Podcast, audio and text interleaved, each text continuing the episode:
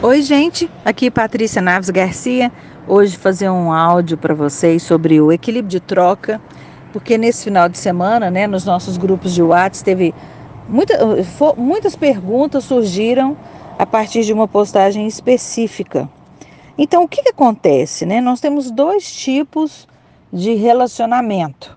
Nós temos o relacionamento com os nossos pais e nós temos o relacionamento com o resto. entre aspas, com os irmãos, com os amigos, nos nossos relacionamentos amorosos.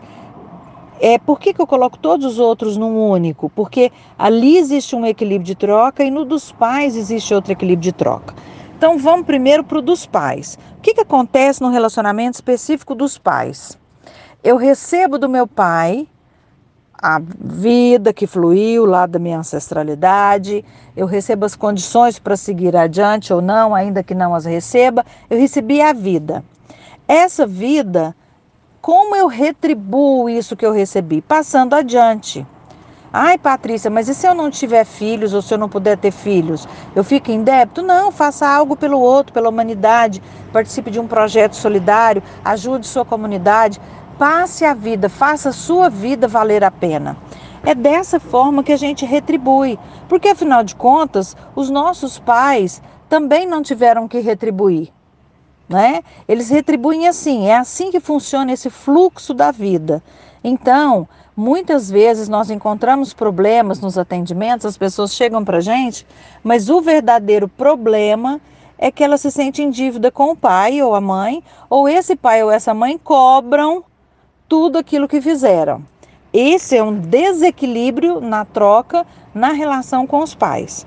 Aí a gente vai para a relação com os nossos pares, amigos, irmãos, é, relacionamento, etc. Essa relação, ela é um crescente.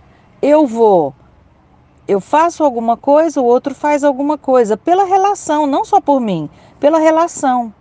E ali esse equilíbrio vai crescendo, onde cada um contribui um pouco a cada momento. Talvez um pouco mais do que eu fiz hoje o outro faça e eu amanhã faço um pouco mais do que ele fez. O que causa desequilíbrio? Quando muitas pessoas, né, quando, quando a pessoa doa em excesso. O doar em excesso pode ser uma falta de autoestima, e aí ela diz: Eu tenho amor por nós dois, você não precisa gostar de mim, eu faço por nós dois.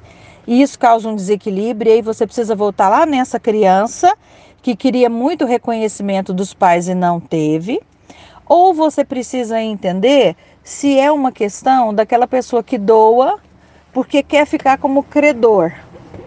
Doa já na espera do que vai receber.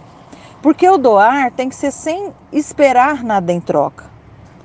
Tem que ser um doar da alma mesmo, sem esperar que o outro faça por você aquilo que você fez. Tem que ser leve.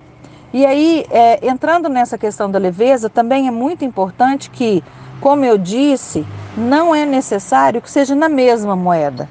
Não significa um paga o almoço, outro paga um jantar, um lava a cozinha, outro lava o banheiro. Hoje eu te levo, amanhã você me traz.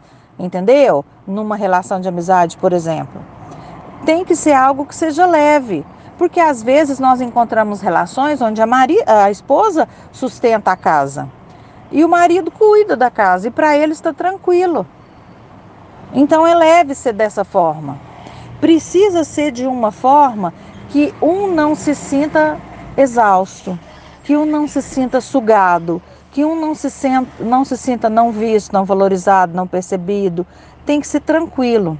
Esse desequilíbrio ele entra quando a gente também faz pelo outro, assim, eu contribuo e ajudo o outro a construir o seu negócio eu pago a faculdade do outro.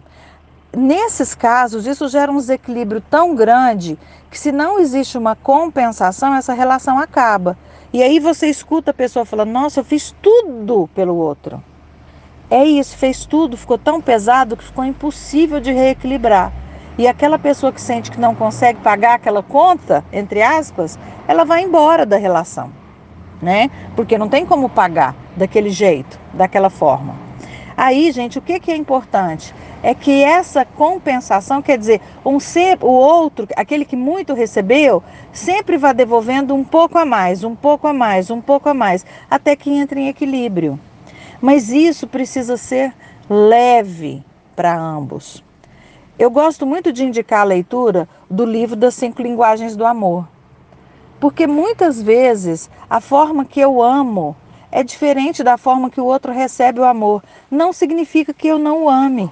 É simplesmente que ele, que ele não percebe como amor aquilo que eu estou fazendo. E isso também contra na relação, na, na questão do equilíbrio de troca. Entende?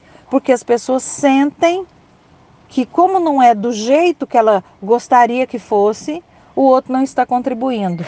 O outro não está fazendo a parte dele. E muitas vezes o outro está fazendo aquilo que ele dá conta de fazer. Ele está indo até o próprio limite. E aí, nessa hora, nós temos que olhar para a nossa relação e ver se efetivamente é isso que eu quero para a minha vida. Porque, como eu sempre digo, nós estamos aqui para sermos felizes. Então, um beijo muito grande, fiquem todos com Deus e sejam todos sempre felizes.